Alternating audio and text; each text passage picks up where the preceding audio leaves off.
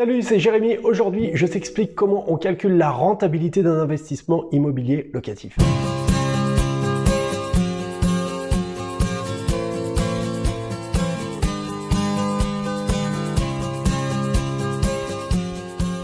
Que frugaliste, tu fais tout pour essayer d'arriver à prendre ta retraite à 40 ans. Et pour ça, bah, tu as bien compris qu'il allait falloir que tu investisses parce que faire des économies, ça va pas être suffisant pour y arriver.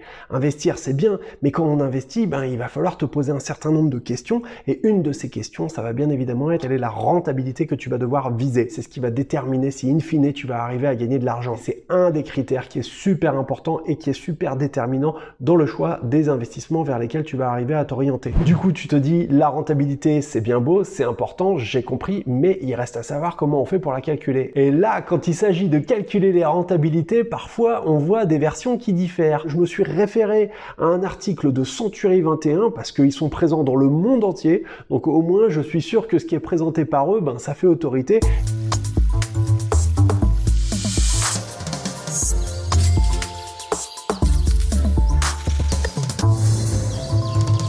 La première question à savoir, c'est vers quelle rentabilité tu dois arriver à tendre. Personnellement, moi je te recommande d'essayer de viser des rentabilités brutes d'au moins 10%.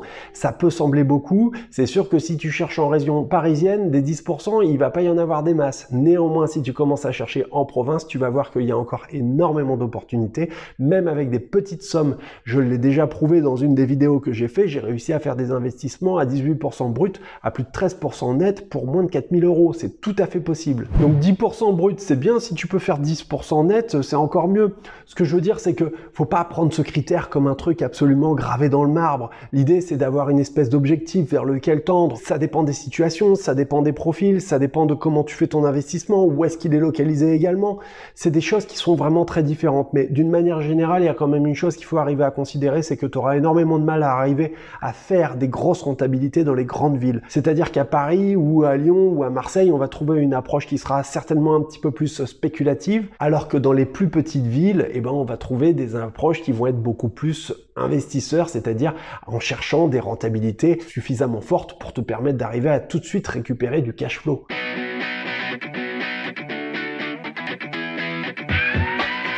Une rentabilité dans le domaine de l'investissement, c'est jamais que la somme des recettes qui est divisée par la somme des dépenses. C'est pas plus compliqué que ça. Dans le cadre d'un investissement immobilier locatif, ton taux de rentabilité brut, ça va être les loyers mensuels que tu vas multiplier par 12 parce que bah, on parle en années, que tu vas également multiplier par 100 parce qu'on parle en pourcentage. Et ça, tout ça, tu vas le diviser par le coût total d'acquisition. Il s'agit en fin de compte bah, du prix d'achat, plus des frais d'agence, plus des frais de notaire, plus des travaux de rénovation, plus bah, du crédit. Tout ça, ça te donne le taux de rentabilité brut. Donc si tu veux arriver facilement à faire tes simulations et connaître exactement tes frais de notaire, il te suffit de te rendre sur le site de la Chambre des notaires de Paris. Ils ont sur leur page d'accueil un outil qui est formidable et qui te permet d'arriver très facilement à faire tes simulations. C'est un outil dont se servent eux-mêmes les notaires, donc c'est un outil qui est fiable. Autre chose à savoir, c'est qu'il y a certains investisseurs qui n'hésitent pas à mettre en avant le taux de rentabilité brut, alors qu'en vérité, eh ben, c'est pas quelque chose qui est si intéressant que ça de savoir. Ce qui va nous intéresser, c'est le taux de rentabilité net, parce que lui, il va nous permettre d'arriver à déterminer si on va vraiment arriver à gagner de l'argent. Il s'agit en vérité d'un taux de rentabilité net de charge et net de frais, net de taxes. Et le calcul, ça reste le même, sauf que ben, cette fois-ci, dans ce qui rentre, eh ben, on va décompter les charges, les frais de copro, la taxe foncière, une assurance propriétaire non occupant, une assurance euh, pour les loyers impayés, ce qui peut être important hein, et ce qui peut également euh, constituer le prix de ton sommeil. Ton taux de rentabilité net, c'est en vérité ton loyer mensuel que tu vas multiplier par 12. À ça, tu vas retirer ta taxe foncière, tes charges non récupérables, tes frais de gestion, les travaux de copro, hein, si jamais il faut changer la chaudière ou si jamais il y a un ravalement ou une toiture à refaire. Et puis bah, également, il va falloir que tu comptes éventuellement tes frais de comptabilité ou tes frais de transport si tu dois te rendre régulièrement à l'endroit pour gérer les entrées et les sorties par exemple. Et ça, ben, de la même manière, tu vas le diviser par le coût total d'acquisition du bien, donc le prix d'achat, auquel on va ajouter les frais de notaire, travaux et les frais d'agence, le coût du crédit. Alors pour ton information, si tu n'as jamais payé de taxe foncière, il faut que tu saches que en général, ça représente à peu près l'équivalent d'un mois de loyer, d'accord? Donc si tu as un loyer mensuel de 500 balles, faut pas être étonné d'avoir une taxe foncière qui soit, allez, on va dire entre 470 et 550 en fonction des communes. Une chose à savoir également, c'est qu'il y a une réforme qui est en préparation et en 2026, il risque d'y avoir pas mal de surprises en fonction des villes. À certains endroits, ça risque de monter en flèche et à certains autres endroits, il est possible que ça baisse également. Alors on a vu la rentabilité brute, on a vu la rentabilité nette, et maintenant on va parler de la rentabilité nette nette. C'est net de charges, net de taxes, net d'impôts. En fonction du type d'investissement que tu as fait, peut-être c'est du de Normandie, peut-être c'est du d'Eurobien, peut-être tu l'as acheté via le statut LMNP ou dans une SCI, etc. Tu vois, et eh ben ou peut-être tu l'as même simplement acheté en nom propre. Tout ça, ça représente des régimes fiscaux, et ces régimes fiscaux, bah, ils vont impacter, comme tu t'en doutes, les impôts que tu vas devoir payer. Il va falloir que tu déshabilles un petit peu en quelque sorte ta rentabilité pour savoir à la fin combien il va rester. On va essayer de faire en sorte que cette rentabilité nette, nette, nette, nette, nette, nette soit la plus forte possible. Il faut savoir qu'il y a également ton barème d'imposition qui va rentrer en jeu. Alors voilà, on va prendre par exemple ici le cas d'un appartement qui va nous coûter, mettons, 75 000 euros pour un appartement qui fait, mettons, 45-50 mètres carrés. Les loyers qu'on peut louer ce truc-là, moi je les connais parce que j'ai déjà des appartements euh, sur le secteur. Donc on va dire qu'on va pouvoir louer, mettons, 460 euros. Euh, des frais de copro, des charges de copro de 980 euros. Et puis bah avec ça, on va calculer maintenant notre petite rentabilité. On va multiplier nos loyers par 11 parce que bah en vérité, il est possible que tu aies des vacances de temps en temps. Et en plus, si tu envisages de faire un emprunt bancaire, et eh bien la banque, elle va pas compter sur 12 loyers, elle va compter peut-être sur 10 loyers ou 11 loyers. Pour simplifier le calcul, on va imaginer que euh, je paye euh, cash sans faire d'emprunt bancaire et que je ne passe pas par une agence. Donc cela nous fait 460 fois 11 fois 100, je divise par 75 000 plus 11% et ça nous fait un résultat de 6% brut. Franchement, c'est bof parce que ben, derrière, il va falloir euh, retirer les charges, etc. Et puis ensuite la fiscalité. Donc tu vois, ça aurait été bien d'arriver à taper sur du 10% déjà là à ce moment-là déjà à ce moment-là, on peut avoir une petite idée de si ça pue ou pas. tu t'entraînes hein, à faire ces calculs parce que ben une fois que tu arriveras à les faire à peu près de tête, et eh ben ça va être vachement vachement plus efficace, vachement plus facile pour toi t'en sortir. Alors maintenant, on va passer au calcul de la rentabilité nette. Ça va faire 460 fois 11 et à ça, je vais retirer donc 980 de charges, 460 de taxes foncières, 90 euros d'assurance propriétaire non occupant, 400 euros euh, pour ce qui va s'agir éventuellement d'une agence qui va s'en occuper, d'accord? Et ça, je vais le diviser par 75 euh, 000 plus nos frais de notaire et donc net, ça nous fait un résultat de 2,2%. Là, franchement, en l'état, c'est pas un bon coup. Néanmoins, il faut tenir compte de plusieurs choses. La première, c'est que bah, je suis parti sur 11 mois, pas sur 12. D'une, et surtout, et surtout, et surtout, je suis parti d'un prix qui est non négocié.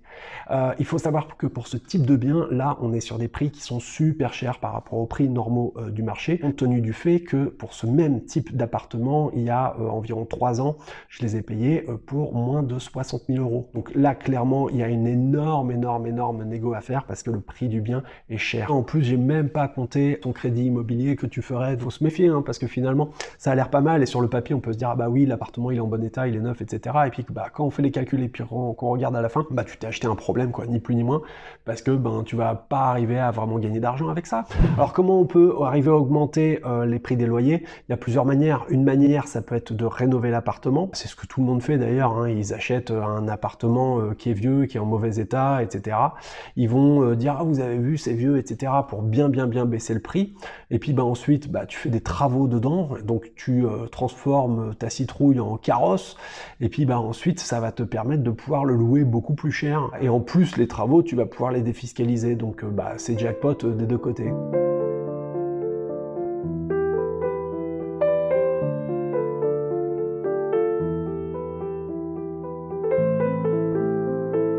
Le mieux, c'est l'ennemi du bien. Tu sais, on essaye parfois d'essayer de faire des grosses rentabilités et puis bah, on se rend compte que finalement, il y a un paramètre qu'on n'avait pas pris du tout en compte, c'est le facteur emmerde. En général, et eh ben, plus tu arriveras à faire des grosses rentabilités et plus le risque va être important. Ça m'amène d'ailleurs sur le commentaire que j'ai retenu pour cette vidéo, hein. c'est Elliot qui me l'a laissé. Bonjour et merci pour ta super vidéo. J'ai 19 ans et je suis étudiant en Suisse. Penserais-tu que l'objectif de partir à la retraite à 30 ans est imaginable? Et si oui, avec quelle stratégie extrême. D'abord, mes félicitations, tu as des rêves et il faut vraiment t'y accrocher, c'est comme ça qu'on finit par y arriver. Maintenant, au risque de passer pour un vieux con, c'est aussi mon rôle de te mettre en garde et de te dire que l'investissement, c'est comme un arbre. Si tu veux qu'il puisse aller haut, il faut qu'il ait des racines profondes. Ça prend du temps, ça demande de l'éducation, ça demande de la formation.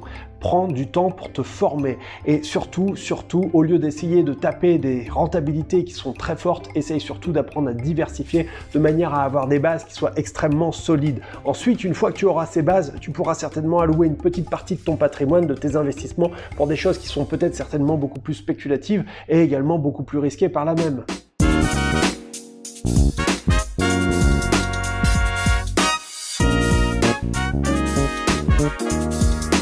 Veux arriver à trouver des biens qui te permettent d'arriver à générer de grosses rentabilités, en fin de compte, il va falloir que tu trouves des biens qui présentent des problèmes. S'il s'agit de problèmes de travaux que tu peux fixer, à ce moment-là, il ne faut pas hésiter parce que ça peut être très intéressant. Néanmoins, s'il s'agit de problèmes beaucoup plus compliqués, comme des problèmes de voisinage, des problèmes de dealers, etc., ne t'embarque pas là-dedans parce qu'il se peut que tu ne puisses pas arriver à t'en sortir. C'était Jérémy, j'espère que tu as aimé cette vidéo et que tu as appris des choses. Si tu as aimé, n'hésite pas à me mettre un énorme pouce pour me soutenir. N'hésite pas non plus à t'abonner à la chaîne et à cliquer la cloche être tenu au courant des nouvelles vidéos, des nouveaux contenus que je produis. Enfin, il y a toujours le guide des techniques frugalistes, 80 pages de techniques et de recommandations pour pouvoir arriver à faire des grosses économies au quotidien. Ciao